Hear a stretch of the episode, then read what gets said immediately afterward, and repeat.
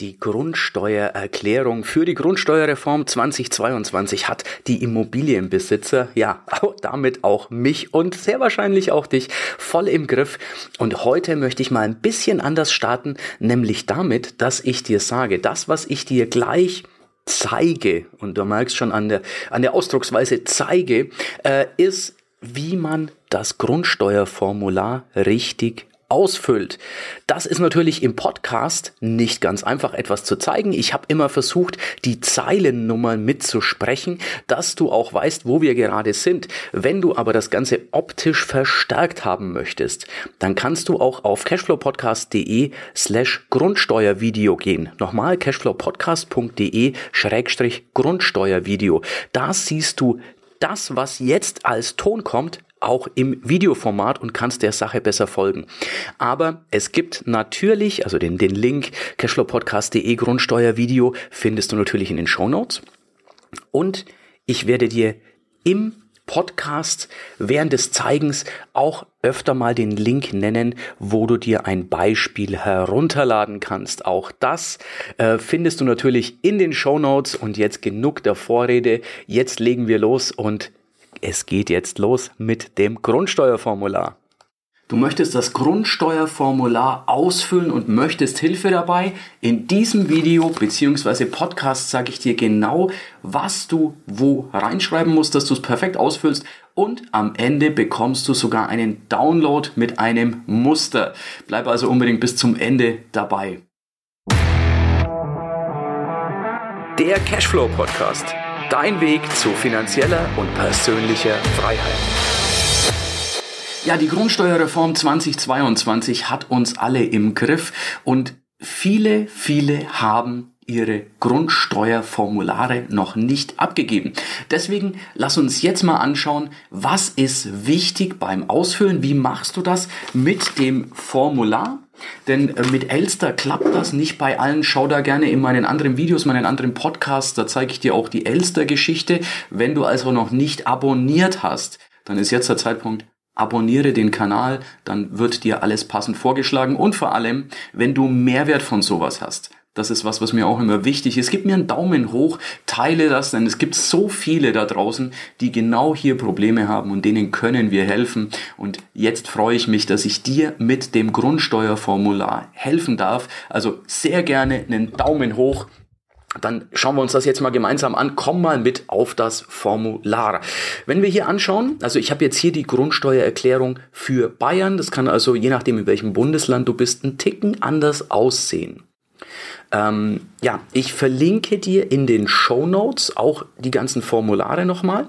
Und wichtig, in den Show Notes findest du auch unser Musterformular zum Herunterladen mit Erklärung der Bundesfinanzdirektion zu der ganzen Geschichte.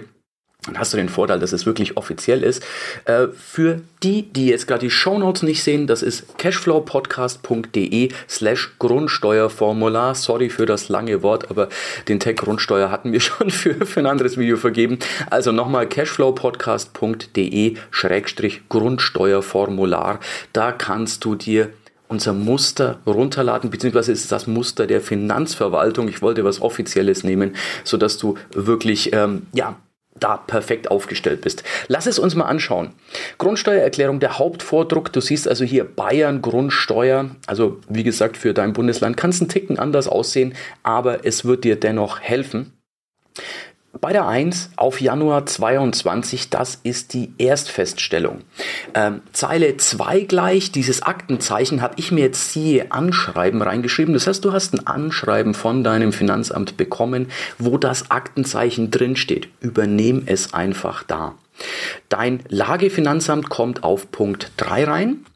Bei mir wäre es zum Beispiel Privat Gunzenhausen, für geschäftlich wäre es Ansbach. Bei dir ist es eben dein Finanzamt. Kannst du auch, wenn du ein Schreiben bekommen hast, was du als Inhaber eines Grundstücks, Hauses, was auch immer auf jeden Fall bekommen hast, dann kannst du da natürlich einfach schauen, wo kam das denn her, von welchem Lagefinanzamt. Das ist das, was für dich zuständig ist. Dann Angaben zur Feststellung auf Zeile 4. Das ist üblicherweise jetzt bei dieser Erst Geschichte die Hauptfeststellung. Und dann haben wir in Punkt 10 üblicherweise das ist das, was meistens vorkommt, ein bebautes Grundstück. Also Bebaut heißt einfach, es ist da ein Haus drauf, du hast da eine Wohnung, was auch immer. Sobald du ein Grundstück hast, wo irgendwas drauf ist, ist das ein bebautes Grundstück. Ich weiß, äh, wir geben vielleicht für ein Haus oder für eine Wohnung ab, aber da, auch das ist bebautes Grundstück. Die Alternative, unbebautes Grundstück, ein leeres Grundstück, ein Gartengrundstück, was auch immer. Ähm, Land- und Forstwirtschaft dürfte eher selten vorkommen. Damit beschäftigen wir uns jetzt in diesem Video nicht, denn das ist ein Sonderfall, der kommt selten vor. Die Lage des Grundstückes dürfte dir leicht fallen. Hier von 5 bis 9 kommt nichts anderes rein. Hoppala, jetzt habe ich versehentlich vergrößert. Äh, von 5 bis 9 kommt nichts anderes rein als, oder von 5 bis 7, als die Adresse des Hauses, der Wohnung, des Grundstückes. Ähm, interessanter wird es jetzt hier bei, wir gehen mal auf, auf diese Ziffern über auf Ziffer 11, Zeile 8, Ziffer 11, ähm, die Gemarkung. Da, wenn du zum Beispiel in Bayern bist, geh auf den bayernatlas.de, da kannst du deine Adresse eingeben, dann hast du von Gemarkung über Grundbuchblatt den Flurstückzähler und den Flurstücknenner. Übrigens lass dich da nicht von Zähler und Nenner beeinflussen. Ähm, das ist bei dir einfach wahrscheinlich mit einem Schrägstrich geschrieben. Was vor dem Schrägstrich ist, kommt auf die 14, was nach dem Schrägstrich ist, auf die 15. Ähm, kannst du in, in Bayern Atlas nachschauen, wenn du in Bayern bist, beziehungsweise wir verlinken das alles in den Show Notes, die ganzen Links, wenn du in einem anderen Bundesland bist. Äh, ich ratter die jetzt nicht alle runter, findest du in den Show Notes. Was selten passieren dürfte, ist hier, erstreckt sich die wirtschaftliche Einheit über mehrere hebeberechtigte Gemeinden. Das passiert dann, wenn du genau über eine Gemeindegrenze ein Grundstück hast. Äh, will ich jetzt nicht zu, zu tief drauf eingehen, denn das äh, ist ein sehr, sehr kleiner Prozentsatz, den das betrifft. Wenn du davon betroffen bist, dann hier eine 1 rein für Ja, ansonsten einfach leer lassen. Jetzt kommen wir zu den Eigentumsverhältnissen. Ähm, Zeile 11.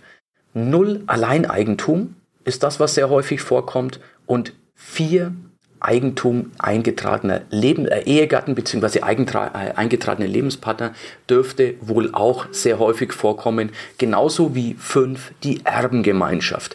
Das ist das, was die meisten sind. Ähm, Körper, Körperschaft des öffentlichen Rechts glaube ich, ist die Wahrscheinlichkeit ziemlich gering, dass du, dass das auf dich zutrifft. Ähm, es kann noch äh, juristische Person sein, das ist bei mir der Fall bei den meisten Immobilien. Ansonsten, ja, tust du dich hier leichter. Ähm, Eigentumsverhältnis 0 bis 4 oder 7 bis 9 mit geschäftsüblichen Namen steht hier ja ausdrücklich nochmal drin. Hier Zeile 12, 13 bis 18, da geht es um Erbengemeinschaften. Wenn es keine Erbengemeinschaft ist, darfst du den Punkt absolut überspringen. Wenn es eine Erbengemeinschaft ist, dann kannst du zum Beispiel, wenn dein Opa Max Mustermann war und du hast da was geerbt, beziehungsweise ja, deine, dein Vater, deine Mutter, wie auch immer, dann kannst du zum Beispiel die Gemeinschaft nach Max Mustermann reinschreiben. Weil ich nehme mal an, ihr werdet euch keinen eingetragenen Namen gegeben haben bei einer Erbengemeinschaft. Also da wären es zum Beispiel die, die Erben nach Max Mustermann. Ähm, dann ganz normal Adresse, also deine Anschrift dann kannst du hier, wenn es Miteigentümer gibt, kannst du die mit reinschreiben. Ist nur zutreffend, wenn es Miteigentümer gibt. Ähm, da ist dann auch wichtig, in Zeile 30 bei Miteigentümern den, Anzahl, die Anzahl, den Anteil der wirtschaftlichen Einheit. Und hier in Bruchanteilen. Also 25 Prozent wäre zum Beispiel ein Viertel. Zähler 1, Nenner 4 das einfach in einen Bruch umrechnen. Sorry, dass hier die Bruchrechnung jetzt auch noch zum Tragen kommt. Ich kann nichts dafür, hat sich das Finanzamt so ausgesucht. Also es gilt nicht der Prozentsatz, sondern die, der Bruchteil gegebenenfalls vertreten durch, wenn also der einzelne Eigentümer sich durch irgendwen vertreten, vertreten lässt, durch einen Anwalt, durch einen Steuerberater, was auch immer, ähm, ist wohl eher selten der Fall. Dann kannst du hier noch mehr laufende Eigentümer eingeben. Wenn die nicht reichen, einfach ein weiteres Blatt benutzen. Kannst du so viele benutzen, wie du möchtest. Grundsteuerbefreiung oder Ermäßigung ist etwas, äh, Zeile 58, was sehr wahrscheinlich auf die wenigsten von uns zutrifft. Ähm, wenn das auf dich zutreffen sollte, dann eine 1 rein, ansonsten leer lassen. Ergänzende Angaben wirst du eher nicht brauchen. Also ein zusätzliches Pamphlet zu schreiben, äh, sieht die Finanzverwaltung nicht so gerne. wenn du es doch meinst, mach eine Eins. Mach eine Eins rein. Empfangsvollmacht, das wäre, wenn praktisch die, ja, die Unterlagen des Finanzamts nicht an dich gehen sollen, sondern an wen anders, dann gibst du hier eine Finanz, äh, Quatsch, eine Empfangsvollmacht ein. Und dann war auch da schon der Hauptvordruck, mit dem sind wir schon durch. Was wir aber noch brauchen, ist die Anlage zum Grundstück. Und die schauen wir jetzt auf jeden Fall auch nochmal an. Äh, die Alternative, wenn Anlage zum Grundstück nicht zutrifft, wäre Anlage zur Forst- oder Landwirtschaft. Das, wie gesagt, gehen wir in diesem Video nicht an. Das würde den Umfang sprengen und es trifft für zu wenige Leute zu. Lass uns also Anlage Grundstück noch mit anschauen. Ist ja auch eine wichtige Geschichte. Ist in dem Download übrigens unter cashflowpodcast.de, ich weise nochmal drauf hin, slash Grundsteuerformular, nochmal, weil es so lange ist, cashflowpodcast.de Grundsteuerformular ist auch die Anlage Grundstück enthalten. Lass uns die jetzt mal genauer anschauen. Also, zwingend erforderlich die Anlage Grundstück zur Grundsteuererklärung. Auch hier sind wir wieder beim, bei Bayern. Ich bin nun mal in Bayern. Aktenzeichen, du merkst, es wird sich jetzt das eine oder andere wiederholen. Das Aktenzeichen übernimmst du einfach, hast du ja im Hauptvordruck schon. Lagefinanzamt hatten wir auch schon im Hauptvordruck. Sind wir also hier schon mal durch. Ähm, auch hier der 1. Januar 2022 bei einer Erstfeststellung, auch wenn du das in 2023 abgeben solltest, wenn du also wirklich sagst, ich warte bis zum letzten Moment, auch dann ähm, ist es so, dass hier die Feststellung auf den 1. Januar 2022 rein muss. Dann hier laufende Nummer auf der 3. Wenn du jetzt mehrere Einheiten hast, wenn du eine, eine oder zwei hast, dann passen die da drauf. Ähm, dann ist es laufende Nummer Anlage 1 von 1.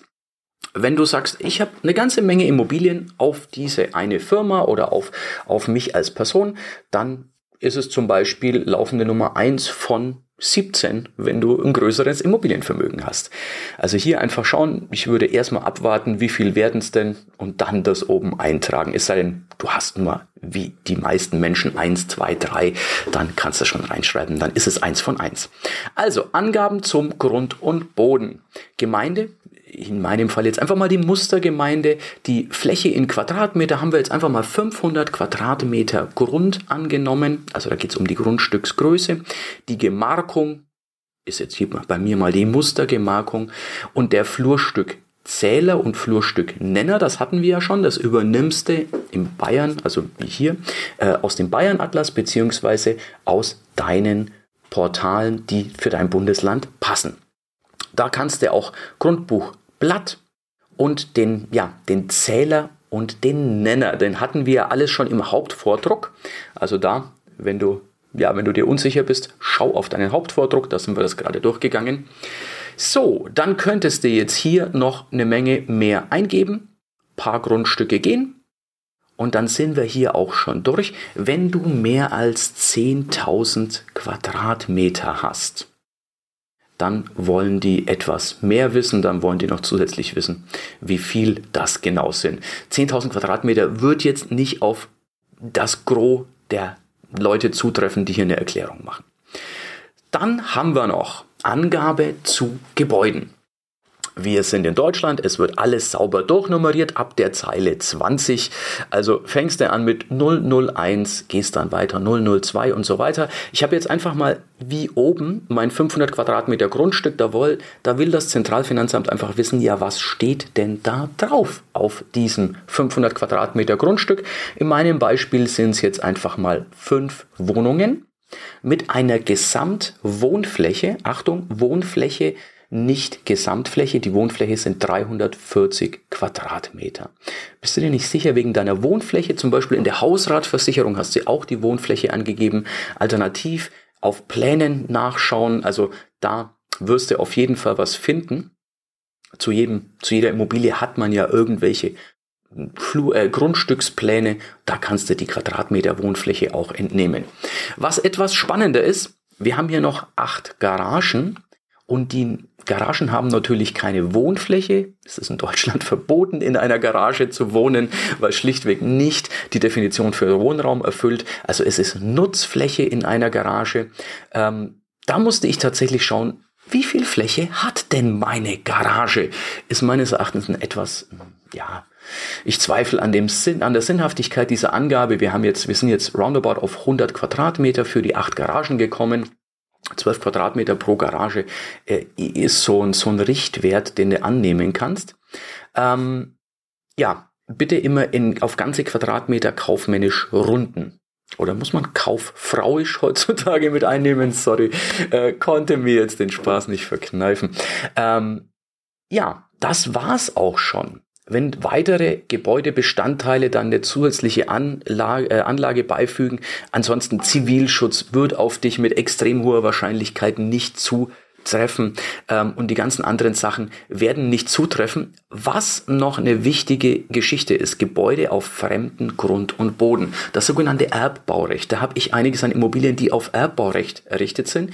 Egal, ob das etwas mit einer Nullablöse ist oder ob es verlängert wird, wenn der Grund und Boden nicht dir gehört. Das trifft üblich, also seltener bei einem Haus zu, häufiger bei Wohnungen in Großstädten ich habe in München und Nürnberg einiges an Erbbaurecht, dann musst du das hier nämlich vermerken, denn dann gehört dir das Grundstück nicht. Und dann musste ja, Zeile 28 bis 47 noch ausfüllen.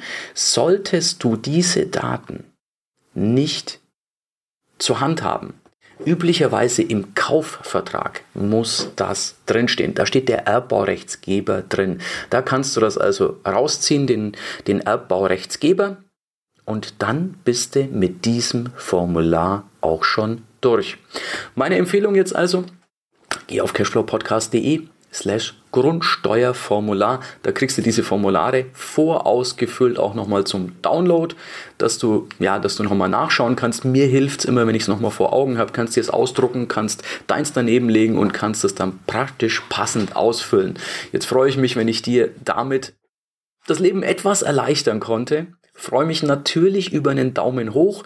Lass mich auch gerne in den Kommentaren wissen, ob du deine Grundsteuer schon gemacht hast oder ob du sagst, ähm, ja, hebe ich mir für den Schluss auf. Ich bin super gespannt auf deinen Kommentar. Generell auch, was du zum Thema Grundsteuererklärung sagst.